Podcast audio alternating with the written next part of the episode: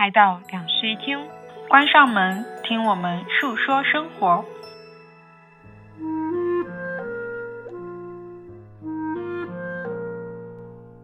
Hello，大家好，欢迎来到新一期的两室一厅，我是陈一日，我是 Sunny。我们放完暑假了吗？放完了吧？嗯，毕竟已经过了立秋了。细心的朋友们应该听出来了，我们这期的声音。或许有那么些许的不一样。对，在我们放暑假期间，我们对我们的设备进行了一个升级。嗯，也就是说，这个播客录制一年多了，终于买了录音设备。嗯，之前都是用手机录制的，真是一个粗糙的播客呢。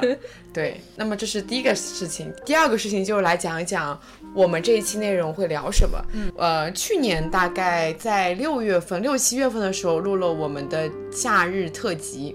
其实不叫它的特辑，就是因为夏天了，所以就录了一期，叫做《喜欢夏天的九百九十九个理由》和《讨厌夏天的一个理由》。对我还记得当时这个标题是我们走去快递站，然后回来路上，我想说，哎，这不错，就用这个标题吧。然后我们就录了那一期，然后发现那一期蛮受欢迎的。是的。所以到了秋天，到了冬天，再到了春天，我们完完成了一个巡回，我们就录了四季嘛。然后这个系列。我们自己录的也很开心，然后听众也听得很开心，嗯，所以我们想说把这个传统延续下来。可是呢，到了新的一年，我们总不能把东西录了，对啊，我们总不能把我们以前讲过的春夏秋冬再讲一遍吧，嗯，所以我们就想了几个方案，其中有一个方案就是想说我们一起生活在上海嘛，对。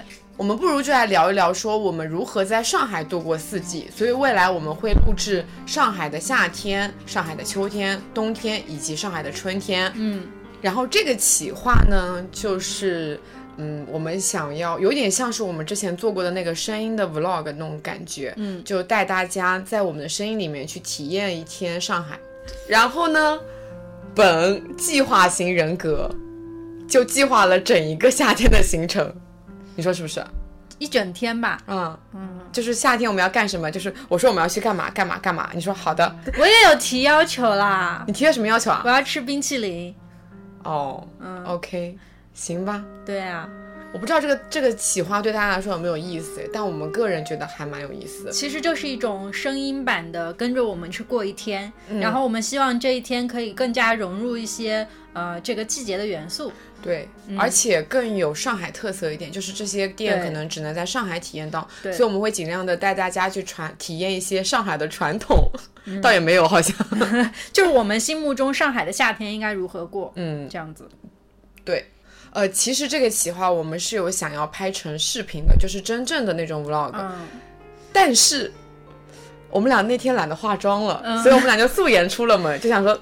素颜出门录 vlog 不太好。还有一个事情是，其实我们当天预报天气预报里面是有一场大雨。对，因为夏天嘛，蛮多雷阵雨的，嗯，所以就想说录 vlog 也不是很方便。再加上我们要一边录音，要一边录 vlog，就是一整个感觉会很手忙脚乱，所以我们就只录了声音版。但是大家也可以期待一下，未来我们可能会录视频版呢，对吧？嗯，有这个企划在这里了。对，好，那么就正，那么就正式的进入到我们的上海夏天。嗯，虽然现在已经是秋天了，小声讲，但是现在气温还有四十度。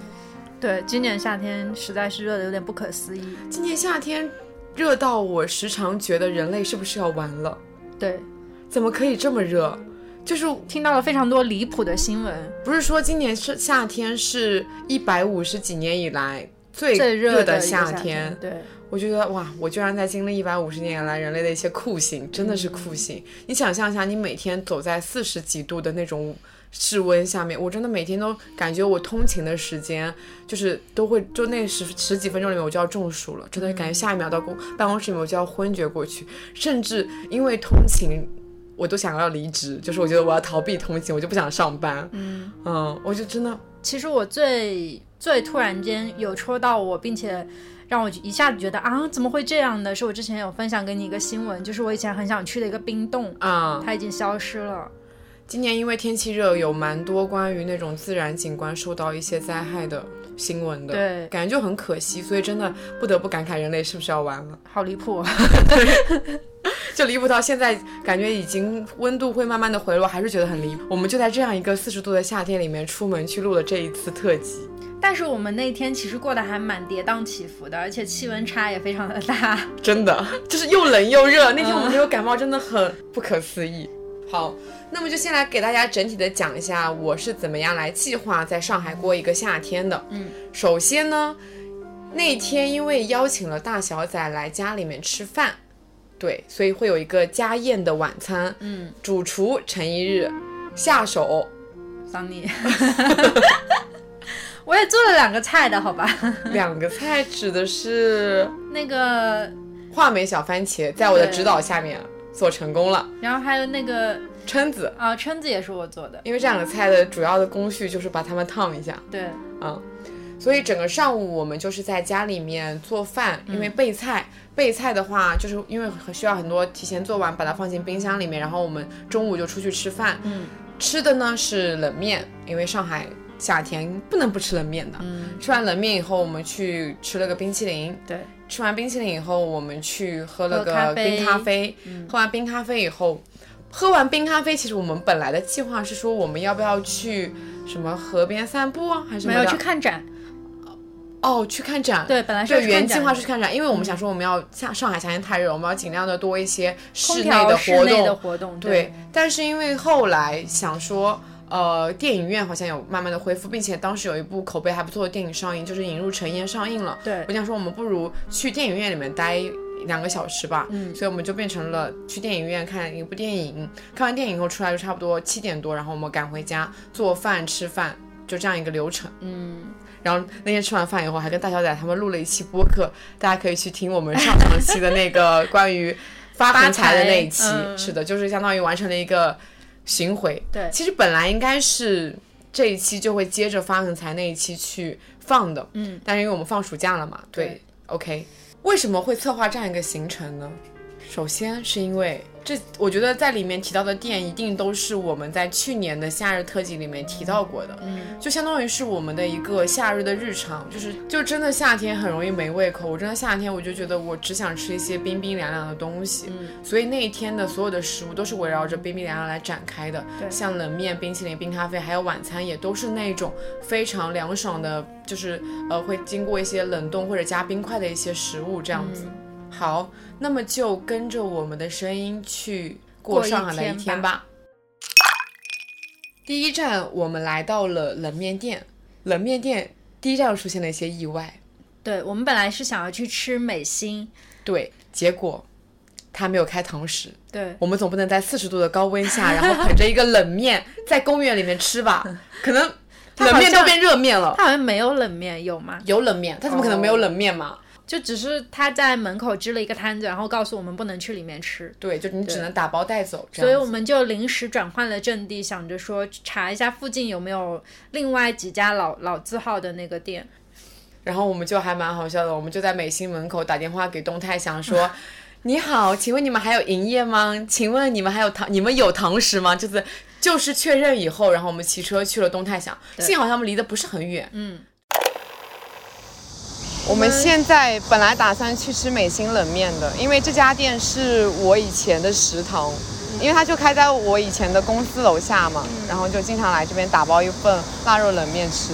对，他们家的他没有开堂食，他们家的三丝春卷也很好吃，所以我们现在决定去东泰祥。我们要骑一个车过去。是的，希望他是开着的，要不先打电话问一下。可以啊。喂。哎，你好，你们家现在可以堂食吗？可以的呀。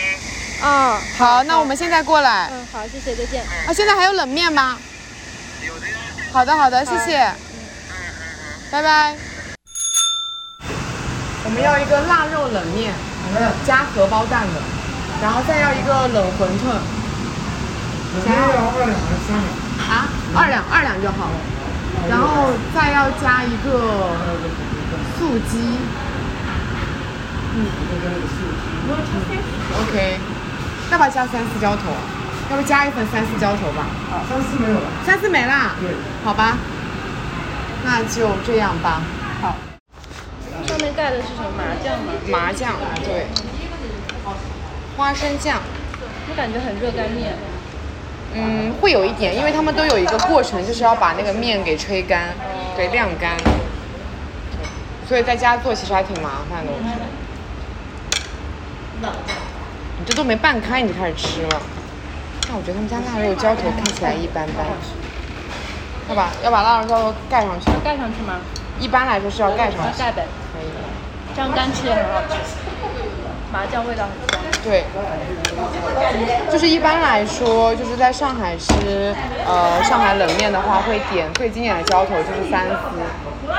不过我跟你讲，我一直觉得三丝，而且很多面店的三丝啊，都是茭白丝、青椒丝跟豆芽。嗯。但是就是尾巴他不是上海人嘛，他跟我说他们家从小到大做的三丝都是火腿丝、胡萝卜丝跟啥豆芽。所以自己定义的吧？可能吧，就是三丝就不是一个非常严格的概念。因为在苏州点三鲜面，每家店的三鲜都不一样。对，三鲜确实就是不一样的。然后我以前在美心的时候就经常点一个腊肉冷面，因为腊肉也是一个非常典型、经典的浇头。我还会点一个炸猪排，在美心的话。苏州人夏天吃什么？好像没有冷的东西吃。嗯，绿豆汤。哦，绿豆汤菜。薄荷绿豆汤。对，因为我们夏天吃的面也还是热的面。对。嗯，上海最有名的几家。冷面店，应该就是我们刚刚去的美心，还有四如春，就还有就是东泰祥。东泰祥不是以前我们住在两室一厅的时候就有一家，就在那个楼下嘛。我经常点他们家的早餐外卖，但我从来没有去过那家店的实体店里。我跟你讲，四如春以前是真的写过很多次，嗯，因为它真的非常的老牌，嗯，这几家都其实都很老牌，都都是那种过逢年过节会排长队，然后大家去买的那种。对。我觉得夏天的苏州应该让我印象最深刻的也就只有那个薄荷绿豆汤了。但其实我们自己家里面吃是不吃薄荷绿豆汤的，就只吃纯绿豆汤。我们来加面吧。好呀。你好，你好，我们可以再加一份面吗？可以，那现在加。好，我们想再加一份面。再加一个什么面？就加普通的拌面。普通的拌面。没有，就是冷面。哦，冷冷面是吧？对，再加一份冷面。二两。嗯。我觉得每年，感觉在面店里面，冷面跟冷馄饨上市了，我就觉得是夏天来了。确实。而且夏天吃很多食物都没有胃口。对。它的一整个调味，酸酸的。很开胃。很开胃。我一八年的时候真的蛮不怕死的，最热最热的时候，七月份和朋友一起去了普吉岛，一天三顿都吃冷的，吃冰的，也还好吧。那个时候的普吉岛哪有现在的上海热？我们现在可是热过热带的地方，好离谱啊！非洲好像都没有这个。我想到那个。当时因为我的那个海南之行一拖再拖的，不是现在还没有去嘛？嗯。我就问我的海南朋友说：“请问我七八九月份去海南会热死吗？”他说：“不会比上海更热的。”去三亚避暑，所以说。对。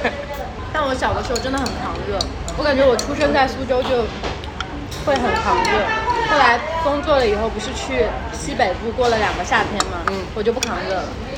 我觉得是的。江浙沪才是最最真正能扛热的人，扛热扛冷，对，冷也是。我们没有暖气。对啊。我可以冬天在东北穿破洞裤哎。那我们好辛苦啊！为什么我们的冬天跟夏天都这么难熬啊？但是地方确实是好地方，又不会地震，也不会干旱，是吧？就没有什么灾难。就偶尔会发台风。啊，对。哎，我想到了以前，今年好像我来了上海以后就没有再怎么感受过台风了，因为我们以前虽然是住在，就是我诸暨它是属于整个浙江的内陆地区，它其实是离海很远的，其实理论上我也不怎么能经历台风，可是真的小时候就印象很深，就是每年到了夏天的时候，就是会有台风假，而且它，而且是它如果假设它放了台风假，台风就不会来；它没放台风假，台风就是非常猛烈的那种。那不会临时放假吗？嗯，一般如果说是没有台风假，意思就是它可能就是本来就是周末来了，对。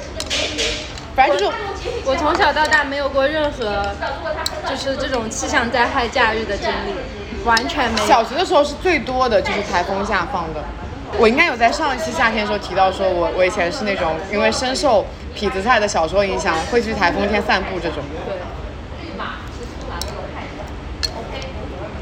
马上不是也要下雨下大雨了吗？嗯，感觉快了。我们今天应该是雨天前的最后一天。我觉得，因为台风过境以后，第二天天气都会很好。对。然后在雨后的那个傍晚，天气就会最漂亮，非常非常粉色的紫色那种天空，空气又很清新，所以那一刻我觉得是短暂会喜欢那个时候的夏天的感觉。第二站我们来到了 Deep In Gelato。嗯嗯，这家店应该就是属于它。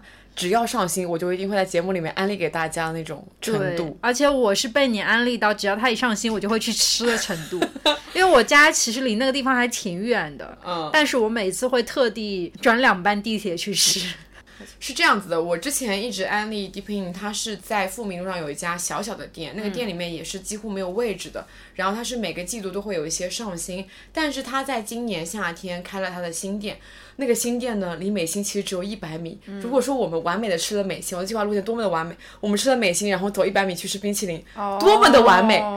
结果，结果我们就要先骑车去。东泰祥，对，我们就先骑车去东泰祥，然后再走回来吃冰淇淋。它两家店的规模跟口味都是完全不一样的，也就是说它一一次性要讲十几种口味。嗯，不过它的新店里面我有保留他们之前做过的，嗯，但我们吃的应该都是他新做的一些口味这样子。然后那家店是跟本身的一家巧克力店联名联合的，就那家巧克力叫 Nibo，嗯，包装超级好看。我们就虽然不吃他们家巧克力，但是在他们家欣赏了很久那个包装，对。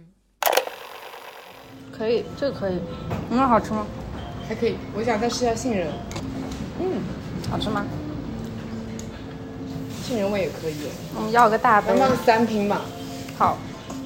要一个三拼，嗯，芭乐、凤梨、薄荷拼，杏仁拼，龙眼、苹果、佛手柑。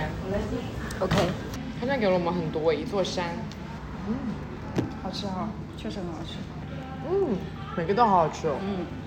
这是我们第一次在吃一起吃底饼，对，之前有一次啊，在我家，在我们家吃那个我买的盒装的盒装家庭奶油草莓那个，嗯嗯，我后来还买还有买过啊别的，我自从被你种草之后，都是跟我朋友去吃的，没有跟你这个种草人一起，蛮伤心的听起来，确实，但是你推荐给我的东西，我都是跟我的朋友去吃了，最后。就没有机会跟你一起吃，确实。而且我每次都是朋友来了，我才会找你。对，开始开始找你要攻略。我们想去吃什么什么什么什么菜啊？在哪个哪个地方？OK。因为我们等一下要去咖啡店了，所以我现在要来你你来选一个味道。哦。对，三个味道，你从三个味道里面去选，看我们要去哪家咖啡店。好。我来看一下哈。就是在上海，我喜欢的咖啡店很多，就是要选一家安利很难。所以就以这样的方式让你来选。你有吃过他们家开心果味吗？吃过。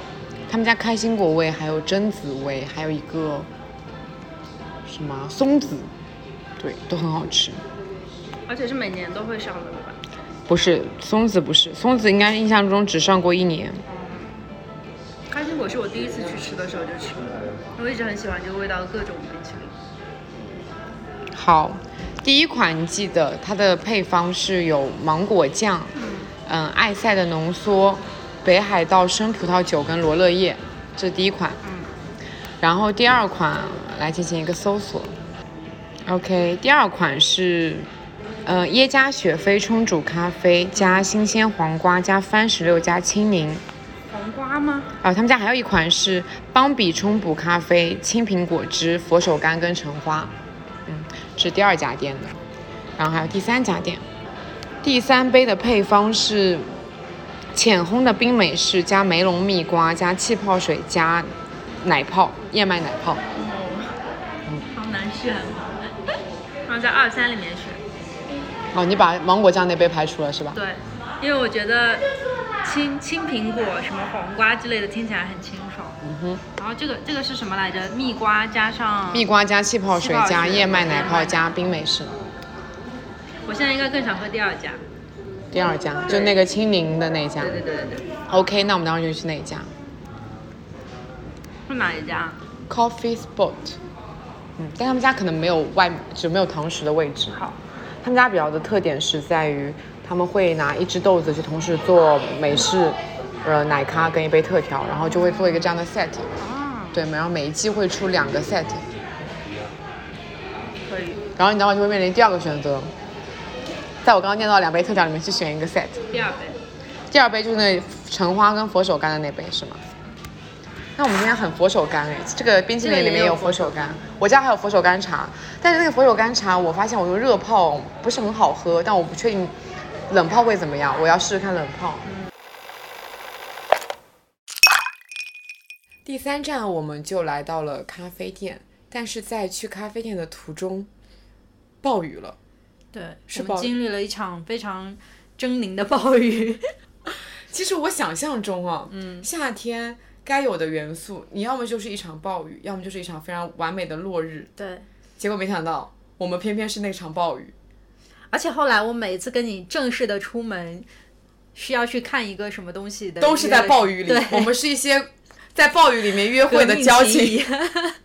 是的，然后我们的咖啡店是 Coffee Spot，它是一家很小的店。它之所以叫这个名字，就是因为它本身是一个保安亭，然后改造成了一个咖啡店，所以它就相当于是个站点在那里。嗯，对。然后所以它是它如果是晴天的话，户外是有那种延伸的凳子的，但是因为下雨天，我们就只能在室内这样子做。不过那么热的天气，也只能在室内做。确实，我们真的像两个落汤鸡一样，就是。进入那家店里面，当时我们两个已经湿到，就是身上至少有一半的衣服，嗯，和整个鞋子全部湿透的状况。对，然后我们做下第一件事情就赶紧拿纸巾擦一擦我们的头发跟身体，这样子。我把那段音频里面删掉了非常多我打喷嚏的声音，因为你就是整个淋到在打喷嚏了，是吗？我就还好吧，因为那天我们应该出门只带了一把伞，对，所以我们两个人挤在一把小小的伞里面，一半，是的。就真的很好笑，而且其实那种暴风雨完全伞是挡不住的，就我的伞一直在暴雨里面飘零，就在面，我感觉我随时会被那个暴雨给吹走，这真的雨大到离谱。我们现在在这样一个暴雨天里面出门，咖啡店的时候，那个伞直接被往后吹了啊，对，主要也是我的伞。然后我们在咖啡店里面，本来是只打算点一个。set，因为他们家店的模式就是两只咖啡豆，每只咖啡豆做三个，一黑一白跟一个特调嘛。嗯。然后我们当时在两个里面选了其中的一个，但是因为我们觉得那款还挺好喝的，所以我们就额外再点了一个特调。所以到那天我们一共喝了四杯的样子。嗯。然后我们俩刚好喜欢的就是不一样的特调，你会更喜欢那一杯。嗯。下雨的时候你在室内，你是会觉得非常的。放松下来的，松弛下来的，很舒适。就尤其是我们刚刚从一场局促跟紧张的氛围里面，然后就安逸下来，所以就会显得更加更加的松弛。然后我当时就盯着窗外的那个雨，就开始形容这两杯咖啡。我记得我好像一杯形容的是，我说是那种在天气非常炎热的，就是温度下面躲进了一个有空调的那种店里面，室内的那种感觉，就那一口会觉得特别特别透心凉，特别特别凉爽。然后另外一杯我形容的是。当你在空调房里面吃那种冰西瓜，你吃到就是最下面，就是跟西瓜跟西瓜壤接壤的那一部分，就白色那一部分的那种那种质感，它就没那么甜，它会很就是很清新，就很清爽那种感觉。然后我还被那个店里面的人夸说，你应该来帮我们写文案的，就还蛮好笑的。嗯，我觉得下一秒可能就会下暴雨，它现在在酝酿。你看，我们头顶的乌云就在进行一个酝酿，随时随地准备把伞举起来。哎，你小时候有没有那种在暴雨里面，就是淋着暴雨走过、跑过去那种很偶像剧的场景？有啊，就很不偶像剧，就很少年年少时光那种，就是我小学的时候发生的事情。就没有啊很多青春片里面会有的那种场景，就是穿着白衬衫的那种校服，然后一男一女。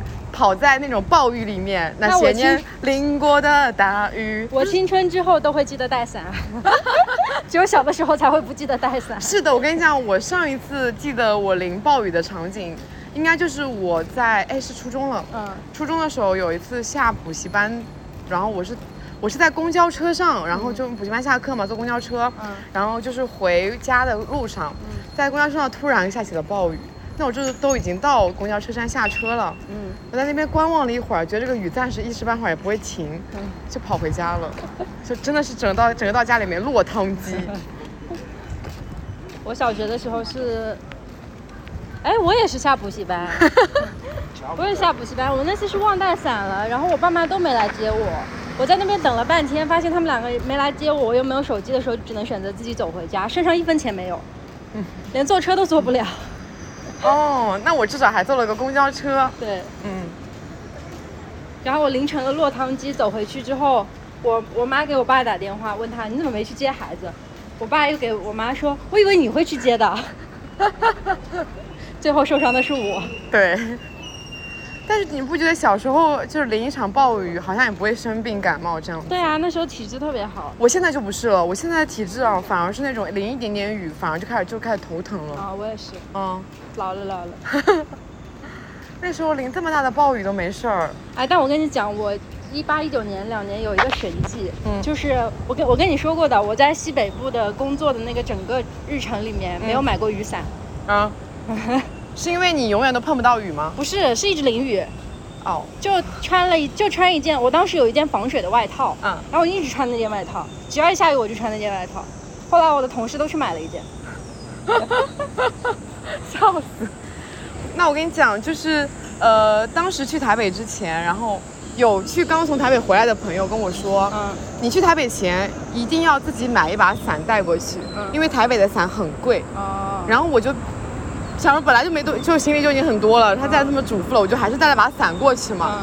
结果那个伞可能到台北没两天就被台北的大风给吹断了，我就只能去便利店买伞。其实价格也还好哎，就那种透明的伞，忘了，但我记得价格还可以。我知道在日本那种透明伞很便宜，嗯嗯，差不多也就十几块钱一把。哎，我还在曼谷的夏天淋过暴雨，当时就是也是逛一家店出来，嗯，看着这个大雨，感觉就是。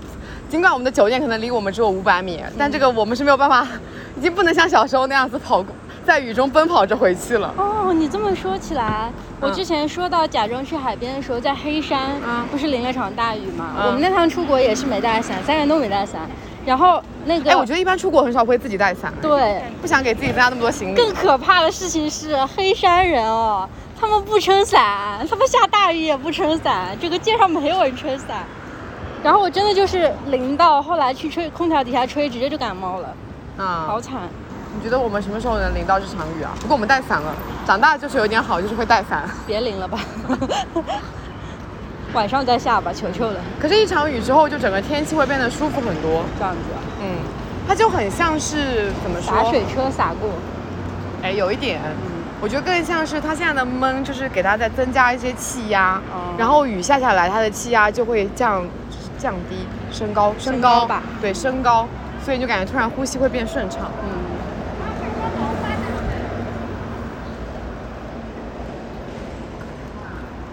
你认得路吗？不认啊。你认得路吗？不认啊。我跟着你走呢。好的。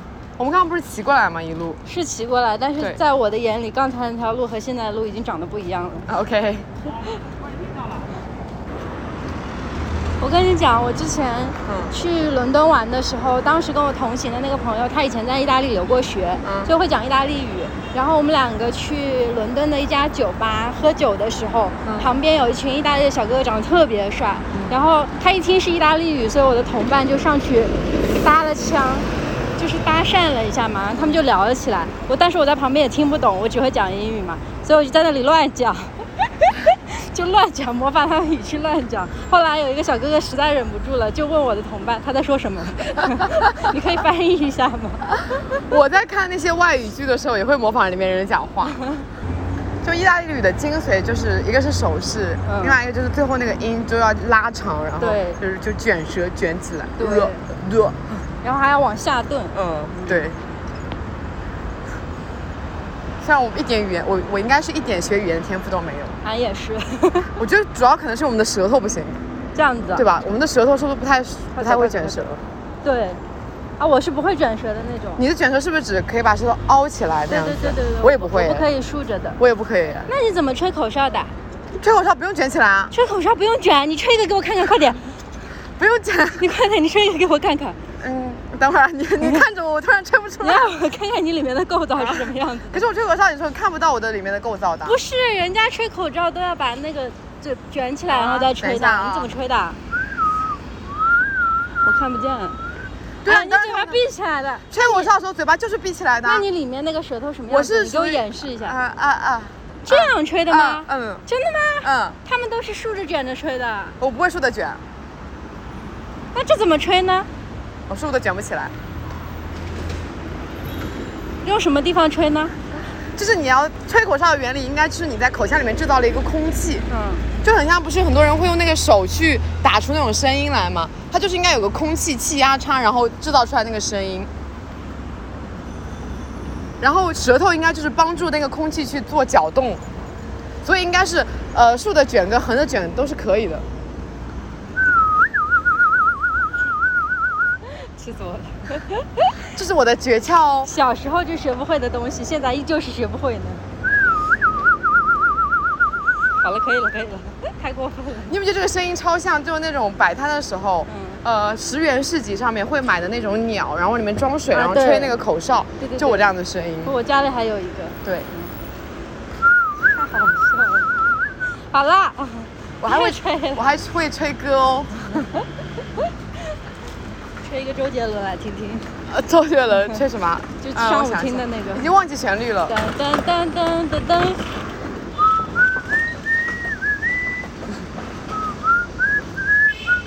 你好牛啊！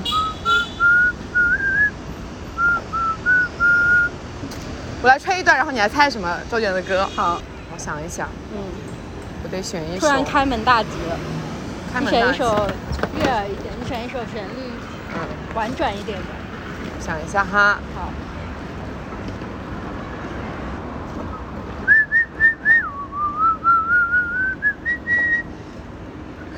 这有点太快了，换一首，换一首。舌头有点转不过来，吹一首抒情一点的吧。嗯。所以你刚才那首是什么？噔噔噔噔噔噔噔噔噔噔噔噔噔，晴天。晴天。嗯。我突然忘记歌词，但我只记得旋律。什么看星星，一颗、两颗、三颗。放屁是心情。哦，心情。晴天无语。算了，你点歌吧。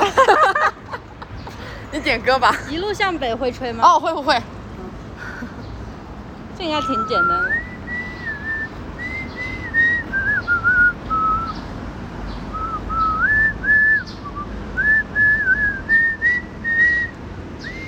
是吗？牛啊！是不是？牛啊！对吧？再来一段可以直接做中 中间转场了。但是我发现，就是用录音的方式去录口哨，会有很多那种杂音。哦。嗯，没有耳朵听到的这么悦耳，它会很比较尖跟刺。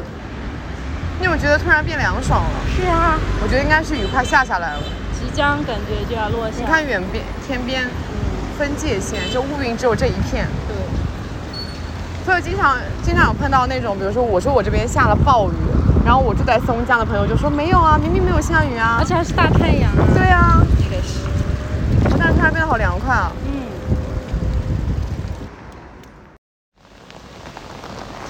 就现在就是。突然下起了大暴雨，没有，现在就是那个昨晚哦，不对，刚刚啊，现在下过雨，泥土的味道，好，对吧？好，你喜欢闻这个泥土的味道吗？我比较喜欢闻那种青草的味道。哦，哇，我的拖鞋湿透了，我的球鞋球鞋半拖也湿透了。有一年夏天哦，就真的一整个夏天都在穿一双。拖鞋，把那双拖鞋穿烂为止。嗯，我今年夏天就是把啊，我突然想到了，就是有一年去北京，嗯，然后下起了暴雨，嗯，就赶紧躲进了三里屯的商场里面，嗯，买了双，因为整个整个人就是一整个人都湿透了，从头到脚湿透了，嗯，就在三里屯里面买了整套。哦，哦，没有买，哦，好，没有买整套，因为是鞋，衣服还能干，嗯，但是鞋是真的彻底一时半会儿干不了了，哦，所以就去耐克买了双。黑黑那个最经典的黑色拖鞋，看一下。我们我们要在右转，再左转，再右转。好，这么远。不远不远，是就是不远的，其实只有七百米，但它路会比较复杂。好，现在是三点二十七，我们喝完咖啡以后，刚好从这边坐二号线去看电影。好。哦，这个风啊，这个雨啊。我这把小伞，这把伞带出来本来是用来防晒的。对，谁能想到？哎，心疼我的相机跟着我遭受如此。它真的好凉快啊！确实，久违的那种凉意。嗯。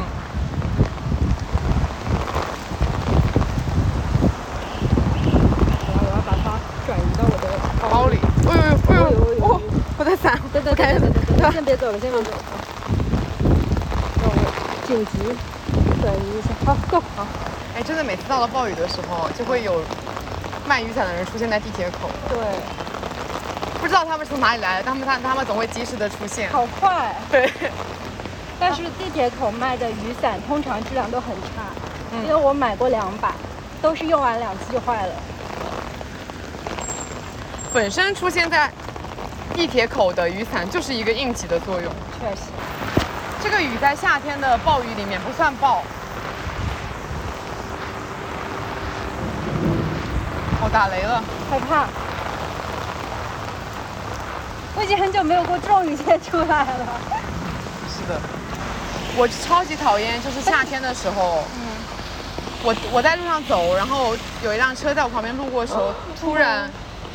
它的车轮就滚过那个水坑，溅起的水洒了我一腿，非常讨厌那种那个时刻。确实，那也没有办法。还有就是像在走这种瓷砖地的时候，大家不会认真的去看每一块板啊，所以你很有可能踩到一块它已经有一点坏掉的板，然后一踩啊，下面全是水，好恶心。一些糟糕的关于雨的回忆。你这两个都想喝吗？这个吧，要这个。它其实可以单点那个特调的，其实，它是就是 all in one set，就是三杯都有。对。它也可以单点。喝一个 set。那，那我们就喝这个吧。好，要这只豆子的 set。谢谢。哇哦。建议黑咖奶咖，然后特调的顺序去喝。整体这一款的黑咖的话，会有一些像茉莉绿茶的香气。你建议我录你的声音吗？没关系，而且它的绿茶会比较的明显。嗯，它的奶咖的话会有一些杏仁奶油的香气。什么奶油？杏仁奶油，就杏仁味的，然后比较绵密的口感。嗯。然后最后这款特调的话，它整体会比较夏天一些。你可能会喝到一些像青苹果，还有一些橙花的香气，就比较的丰富。然后邦宁家的这个香气的话，会让整杯的，嗯。就是香气会更加完整一点，你可以先闻一下它的味道。嗯，嗯，因为它散的会比较快，所以就是你可以先闻，然后慢慢喝。好，哇，是那种夏日躲进空调房里的感觉。对。哇，形容的真的可以，比我们的描述好多了。来都来了，想不想再试试看另外一款特调？你冷静一点，可以单点一杯特调也可以啊，对吧？嗯，是吧？来都来了，好，我们再点一杯那个另外一个单特调吧。特调，OK。嗯，在出品之前就把所有的食材混合到一起，然后用搅拌器搅拌了一下，所以会形成一个比较绵密的泡沫在上面。嗯嗯。然后比较特别的点是，我们在食材里面用到了小黄瓜，然后它可以使整体的风味更复杂一点点。所以它那个小黄瓜也是打成？对，我们把它打成泥，然后过滤，用它的黄瓜的汁，然后去混合到一起。嗯。对，喝起来就比较清新一点点。然后，如果跟你的描述的话，这杯就像夏天在棉被里面开着空调吃西瓜，可以试一下。可以。在棉被里面可不能吃西瓜哦。开着空调在室内吃西瓜。好。太好。其实我们用到番石榴，就是为了增强这个豆子那种风味。因为我们杯测的时候就喝到比较明显有番石榴啊这样的感觉。但可能呃，我觉得是因为像黄瓜这种，它虽然是属于很清爽，但它本身是很抢味的一种东西。它跟西瓜一样，它只要出现在里面，就是大家会忘记别的味道。嗯，然后我们就要启程前往我们的第四站了，也就是电影院。电影院是要坐两站地铁过去的。然后我们在去地铁站的路上，刚好放晴。我们从咖啡店出来的时候，对，已经没有雨了。然后那时候我们两个走在路上，就是土地很湿润，所以就 出现了一些雨后清新的那种空气。所以我们就开始漫无目的的聊天。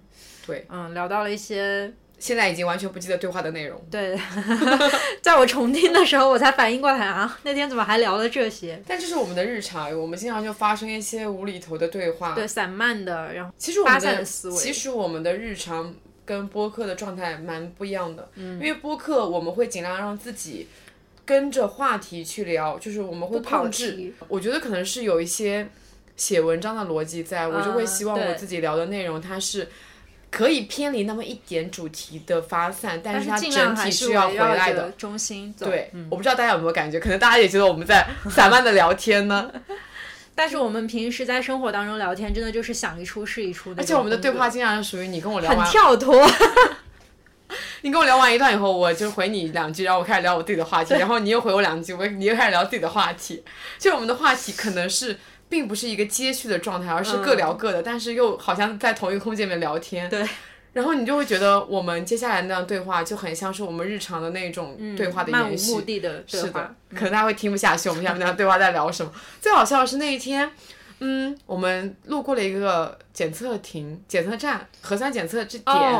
我跟你讲，我今天下午在听这段音频的时候还觉得很好笑，因为前面我们还正经的在聊天来着。路过那检测亭的时候，我突然间说：“哎，做个核酸吧，我们。”对，这就真的非常的现在的上海日常。嗯，现在上海日常属于你看到空的核酸点，你就会想要去续一下命这样子，真的很像游戏里面那种回血条的感觉。因为就是我们现在的保质期差不多就四十八小时到七十二小时之间嘛。那天我遇到一个司机，就是我打打车嘛，他看到一个核酸点，他把车速慢下来说：“我们要不要一起下去做个核酸，然后再继续开这样子？” 因为司机好像会要求说你每天都要有核酸。哦，是的，嗯，所以就真的很好笑。感觉就是一个很上海的一个，很上海最近的一个日常。其实也没有哎，我感觉我们去浙江，然后去江苏，好像看到核酸店也都会想说，我们要不顺便去做一个吧。做核酸这件事情变成我们顺便去做一下事情。可是，在今年三月份之前，你想，就是我不知道你是怎么样的，但是那时候我感觉做核酸还是一件感觉很麻烦的事情。幸好我们那个时候楼下就有一个医院，我们那个楼下医院就可以去做，但是它。不仅你要费用，好像他我第一次做核酸的时候，好像还要三三位数，一百来块。对的，一百来块。我后来做核酸，一起做，后来慢慢的变成八十、四十。对，然后现在就变成了每天的日常。然后那时候做核酸，队伍超级长。嗯。哎，好恍惚啊。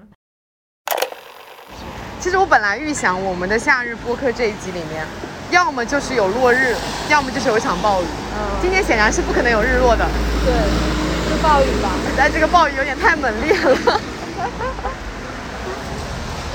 我现在都像走在湿地里面。嗯，你水里面都是，脚里都是水吧？不是水，是那种泥沙。啊，这样。嗯，我还好，我已经干了。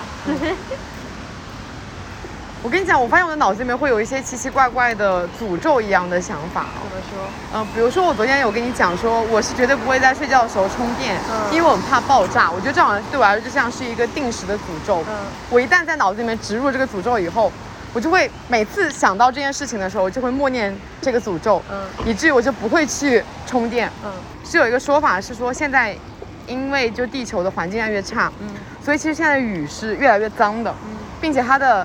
呃，酸碱度是越来越酸的，就是它的酸度越来越低，嗯，所以它的腐蚀性越来越强，嗯，我每次都觉得，如果淋到雨的话，我就会迅速的脱发，我脑子里面就有这个诅咒，我就，所以我每次淋到雨的时候都觉得自己在脱发，我觉得它好像在腐蚀我的头发。还有一个是，我以前看到过一篇英文的报道，嗯，他是去做了一个实验，嗯，然后那个实验里面呢是讲说，嗯，他讲了什么？讲说。嗯，就是他把做了一个不同的实验，就是把那种牙齿，把碳酸钙放进了汽水跟普通的水里面，然后看牙齿，他看碳酸钙的一个，呃，什么腐蚀速度，然后就会发现有汽水那一杯腐蚀速度特别特别快，由此可以得出喝汽水对牙齿的伤害很大。哦，所以我每次喝汽水的时候都会想到这个诅咒，觉得汽水在腐蚀我的牙齿，然后我就不爱喝汽水了。不，你还是喝呀？我很少喝汽水。那你喝那种气泡酒？也很少，我其实不喜欢气泡的感觉。这样吗？嗯。那那个宜得利不是也放在你家冰箱里？对，那是啤酒了 啊，不是，那是酒，就是很少，但还是很少喝。就是你夏天是一定会需要一些气泡的东西啊，来让你增强你的肌喉感，对，觉得爽一下。但是我会，就是我的主观能动性没有那么爱喝这些东西，因为我觉得他们在腐蚀我。你想好多哦。嗯，我就感觉我的。脑袋里面充满了很多诅咒，我是一个被诅咒的人。我们现在很像那种老大爷散步，就这个五角。嗯，我们现在要去坐地铁，坐一站，然后去看电影。对，我们要看的电影是叫什么来着？引入尘烟。引入烟尘。尘烟吧，尘烟。嗯。现在上海的一整个排片非常的少。对。它不是排片少，是它开放的影院很少。对我们现在去的是离我家最近的一个电影院，离我家有八千米。它都在黄埔那边。对。我们那整个区的电影院都没开放。哎，闵行其实电影院倒是开了的，但是闵行那边也没有排片。离我家最近的一家电影院放这个的是青青浦，离谱哈。经常经常有时候会诞生一种就是和过去对话的那种。错觉，嗯，然后像前几年就是特别蓬勃发展那个几年，嗯，我回头去跟在上大学的时候自己说话，我就觉得很不可置信。然后今年以现在这个状态跟前几年蓬勃发展的自己去说这个话，又觉得很不可置信。你别说跟前几年了，我觉得但凡跟三个月前的我说我会这样子，我都不敢置信。也是，是。世界果然是活在一些变化之中。但我觉得，其实因为前几年的互联网某一些东西发展的实在是太快了，嗯，就是如果不爆发这个病毒的话，其实那种很快的进程里，可能也会爆发某一个东西，让它强制先停下来。比如说像世界大战。不知道，反正总归就是，我觉得实在是太快了，因为这个时代，这个世界上还有很多人是跟不上这个进程的。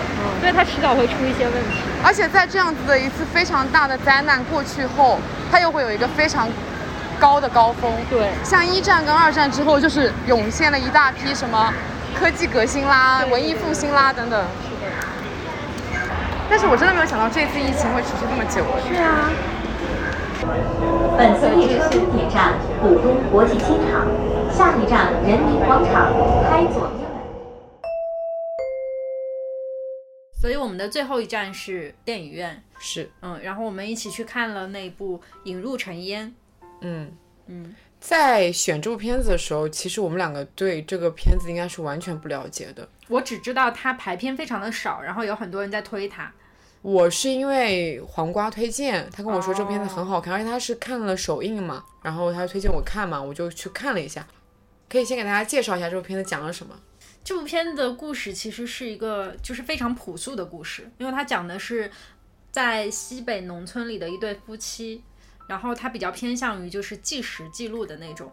呃，他们两个呢本身其实是背景设定是两个被各自的家庭嫌弃的，可以这么说吧，就是比较嫌弃的。孤独的个体，他们两个经人介绍之后变成了夫妻，相当于是两个家庭想要把他们，其实他很碍事嘛，就想把他们赶出他们原本的家庭里面，就把他们凑成了一对。嗯，可是我一直不能理解，因为在电影里面马有铁就是那个男主，他想他表现出来是一个很能干的人，哎，他为什么会被他的家庭所嫌弃啊？我觉得可能他被嫌弃原因，我我唯一能想就是他太太老实了。我觉得是性格问题。包括就是你看他前期的时候，这个男主其实是，呃，属于闷不吭声的那种状态，就是整个人都比较闷，然后也不会说话，就不够圆滑，是的，并且他很老实的点在于，就刚开始的时候，那个电影它是有一段关于驴的那个描写，就是他们家我忘记是谁，反正另外一个亲戚在大声的打骂那个驴。他哥哥应该是对，但是他呢就是完全没有，就是显示这个人非常的善良嘛，然后也不讲话，就默默不吭声做事情的那种。嗯，我觉得可能就是因为性格原因吧，遭到了家庭的排斥。然后我们的女主她其实她是身上有病的，对，首先她。会随时的失禁，嗯，然后她不不能生育，对，就这样一个条件让她成为了一个拖油瓶一样的存在，是的，所以她的家里人就只急于想把她给抛弃掉，然后他们就走在了一起，嗯，然后呢，他们两个在非常呃长久的岁月里面，就是慢慢的走到一起，相濡以沫。其实没有很长久，因为那个导演说他拍的是他们相处的一年四季，就一年啊，一年四季。哦，你想他们是在冬天的时候在一起的。只花了几个月就把房子盖好了，我一直以为是好几年，因为在我印象里盖房子需要很久，应该是一年，我记得。哦，对他们相处时间并没有很长。哦，你看他们电影刚开始的时候是在一个雪天雪地里面他们在一起了，然后后面就是经历了春天，因为要播种嘛，嗯，然后后面那个种的。那夏天以后，就是那个稻长起来了，慢慢的长起来，然后后面再收，嗯，然后他就去世了，哦，就刚好是一个四季的轮回，这样子，对。那如果是一年的话，就是，哦，那还挺短的。那确实是在这个一年的时间里面，两个人慢慢的互相交心，然后互相开始理解。你觉得他们之间有爱吗？有啊，我觉得没有爱。他们之间的那种互相支持，不能称为爱情，更像是一种。亲情一样的存在，因为他们在亲情方面都非常的缺失。可是我我觉得你不能说他们刚开始没有爱，就意味着后面一定没有爱，有的吧，但只是说是那种就是培养起来的互相支持的那种爱，可能没有呃谈恋爱那种轰轰烈烈或者浓烈的那种情感，它就是比较平淡的。因为最后我印象很深的几个细节是他们往手上摁那个麦子。摁那个小花，麦丽花，对，所以其实这个当中还是存在着一些关于爱情的浪漫的想象的，就只是说，哦，还有那个非常浪漫的，就他们想要给小鸡做一个鸡窝，对，然后就把那个纸板纸板箱，然后戳出了那种小洞，然后在里面放了个灯，对，哇，那个把整一个房间都照满了那种星星，真的很浪漫那一幕，很美。我觉得这部片子它。很大的一个特点就是他拍出了一件非常拍拍了一个很残忍的故事，嗯，拍他他明明是在拍苦难，对，你就能感觉到他们他们整一个生活很苦很苦，嗯，可是他镜头就是又展现了那个生活的美，包括我刚刚讲到他把整个房间照得很亮，就那种星星点点，然后你就会发现，其实，在那种植物生长的过程中，像柳絮那种稻子，哇，我真的觉得他拍起来就那种。飘舞的感觉真的好漂亮。我那天在看完的时候，就去那个微博简单搜索了一下，然后我在时事广场里面看到有一条很不引人注目的评论，说是西北版的小森林。我当时也是这么想的，你知道吗？救命！真的，就是抛开他的苦难来讲，他他的整一个的画风很小森林。嗯，而且他们做的事情其实也是对，就他一做的事情就是。就是播种，然后收获，然后自己做饭这样子，然后养鸡、造房子。对对对，可能这是真实的乡村生活。嗯，但是因为他故事里面还穿插了一些，就是呃，比如说帮那个地主书写啊，然后还有后续的一些呃房子，那个房子是怎么回事？就是拆迁的问题。他他在里面结合了一些嗯农村，我觉得叫。被压榨常见的一些事情吧。第一件事情就是那个地主明明非常的有钱，但他欠着全村人的工资。对。可是那地主他现在生病了，他需要血，然后那个血好像比较的，就是爱去什么阴性，反正就熊猫血。对。然后全村只有我们的男主就是那个马有铁有。嗯。然后呢？大家所有的，就是我感觉就有一种道德绑架在他身上，对，因为只有用你的血去救活了他，然后我们全村人才能得到那个工资，对，我们才有希望。在我们如果说，但凡是我们的思想里面，我给你捐血，我应该至少得到一些回报吧？对。可是那个地主就感觉好像真的是，就感觉是，不管是从精神层面还是从身体层面，都是在无情的剥削农民。对，嗯，而且只是最后只是还给了他们就是原本应得的东西。是的，并且本来应该是要给他们钱的。可是他却用高于市面价格的粮食去给他换给他们，对，就整一个地主的形象，就感觉我觉得这好像是存在于上个世纪的那种地主形象，可是他现在就是依然真实的存在着，这是一个。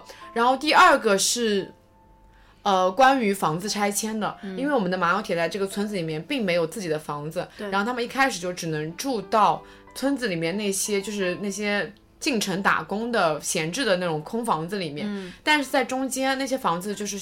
就是长期没有人住的那个房子，它是要被呃挪平，然后挪平以后是可以拿一万块钱的拆迁费的。对，所以他们就被迫去搬到了另外一个房子里面去。但是这样子不停的搬迁，就是对他们一个家庭来说，其实是有一种动荡不安的感觉嘛。嗯。所以他后来才想要建自己的房子。对对。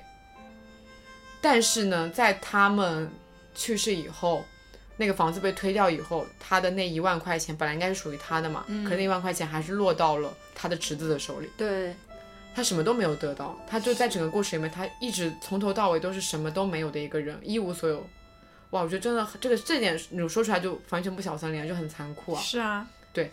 然后还有第三个，就是因为他是村里面的那种特级贫困户嘛，嗯，所以就政府会有选那种名额，然后在城里面给你一个。就很好的那种公寓房子，对，安置的那种房子。对，然后他哥哥就带他去看了，就说你这个公寓房很是你们小，很适合夫妻两人住啊。可是我当时在看的时候就觉得他哥哥一定不会这么好心，他的那个夫妻两人住，一定是想要拿了这个名额，然后自己。给自己的儿子住这样子，儿子儿媳妇住。然后，但是我当时印象很深刻的是，呃，马小铁在看到那个公寓房子的时候，他一点都没有那种开心的心情。是的。他反而想的是，假设我住到这个楼房里面，我的那些驴，我的那些鸡啊鸭啊，应该放在哪里呢？嗯。然后那个他的哥哥就说：“你当你你搬到了这个城里的时候，那些当然都不要了。”我就觉得哇，真的有一种你一边觉得。好像岁月静好，可是一边又觉得现实真的很残酷，就有不停的那种割裂感，让你看这部电影的时候有一种有一点压抑不过来的感觉。对对，包括其实这部电影它一开始，嗯，有一些口碑是它有送到一个影展上面去放嘛，然后影展的结局是没有。就不是这么不是这么委婉的，嗯，他就是做了一些妥协，就是我们好像看最后的结局，我们好像看不明白，说男主角到底是去世了还是没有去世。我是非常坚定的站在他去世的那一派的。他给到的镜头其实还挺明显的，他就感觉好像喝了个农药，躺在那里，对，就是有一种我。在之前，他把自己该还的东西和就是该交代的事情也已经全部，包括那几个鸡蛋都已经还回去了。真的，我就觉得他太忠厚老实了。就是对方都说了，只是几个鸡蛋而已。嗯。而且就是因为他不是给地主献血嘛，嗯。然后他那个。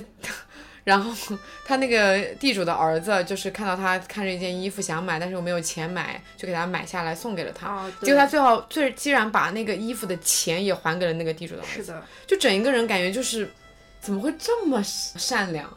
他这个故事好像是发，好像说的是发生在十年前的农村是吗？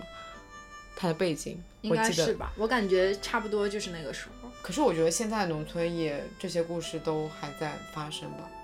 我们农村可能没有这么不现代，但是我觉得就是底层逻辑是一样的，就是一定会有那些苦难依旧存在于这些农村当中。嗯嗯，电影里面不是有一个驴是贯穿的全文的吗？对，哦不对，电影里面有个驴就是从头出现，然后到最后还是在出现。嗯，其实这个驴我觉得就很像是我们的马有铁本人。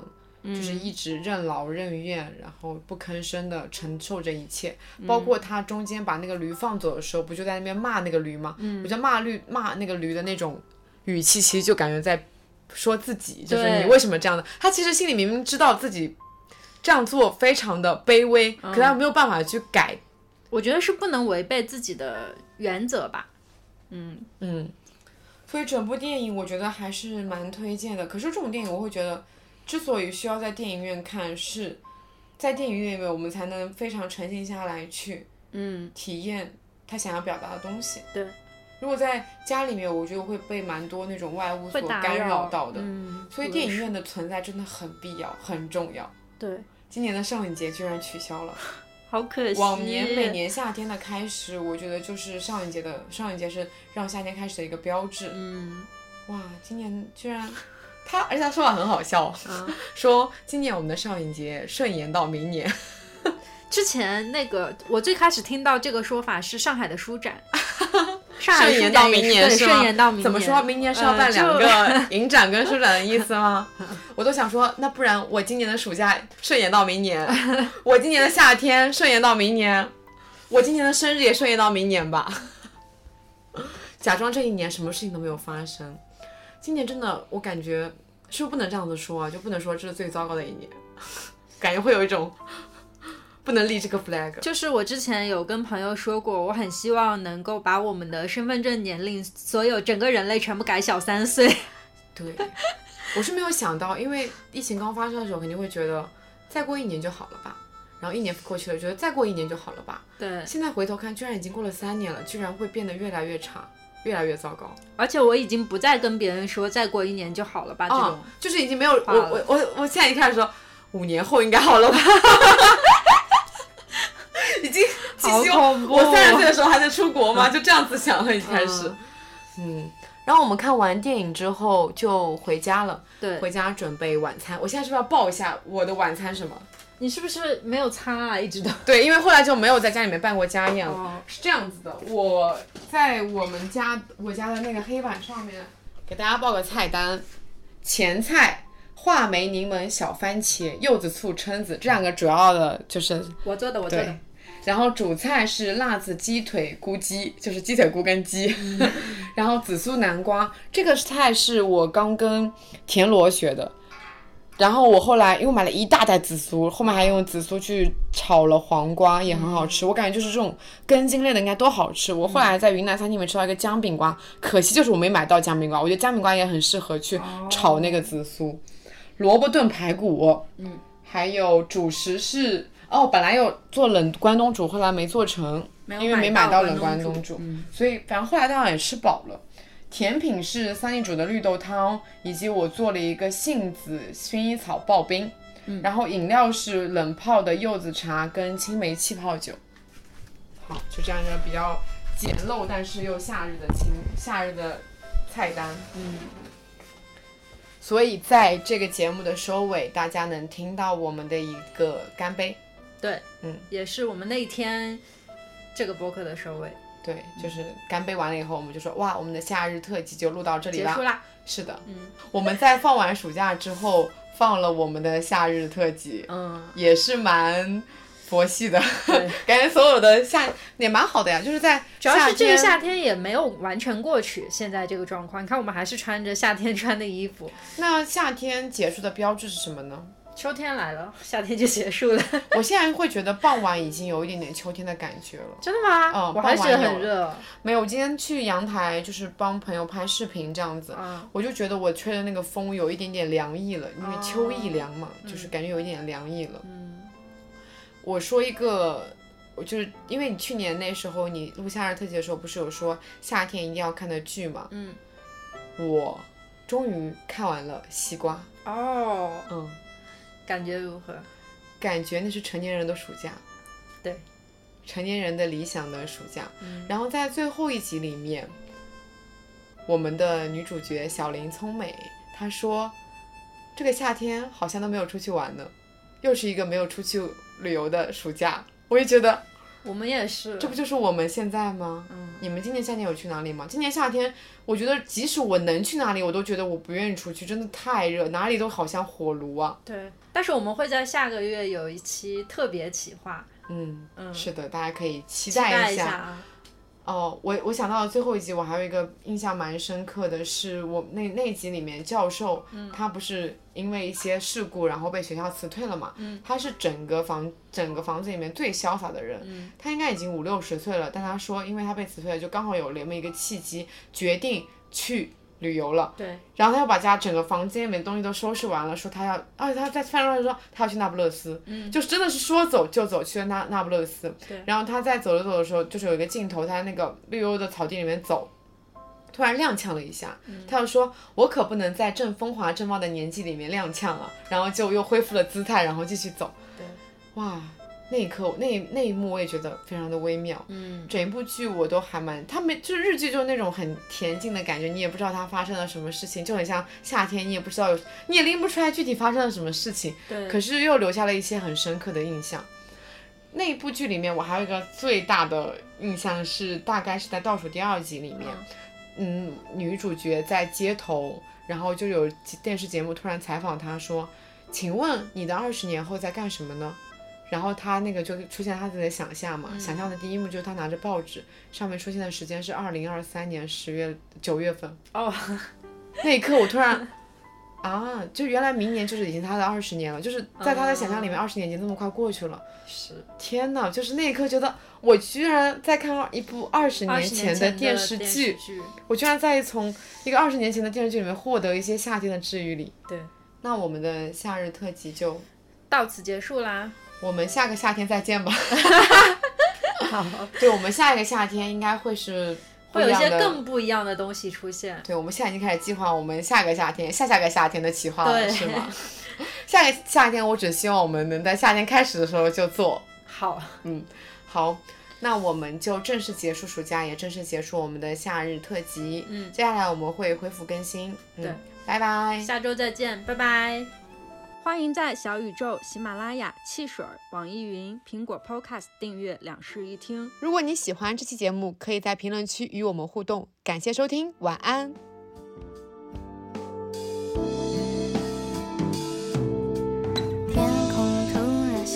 我们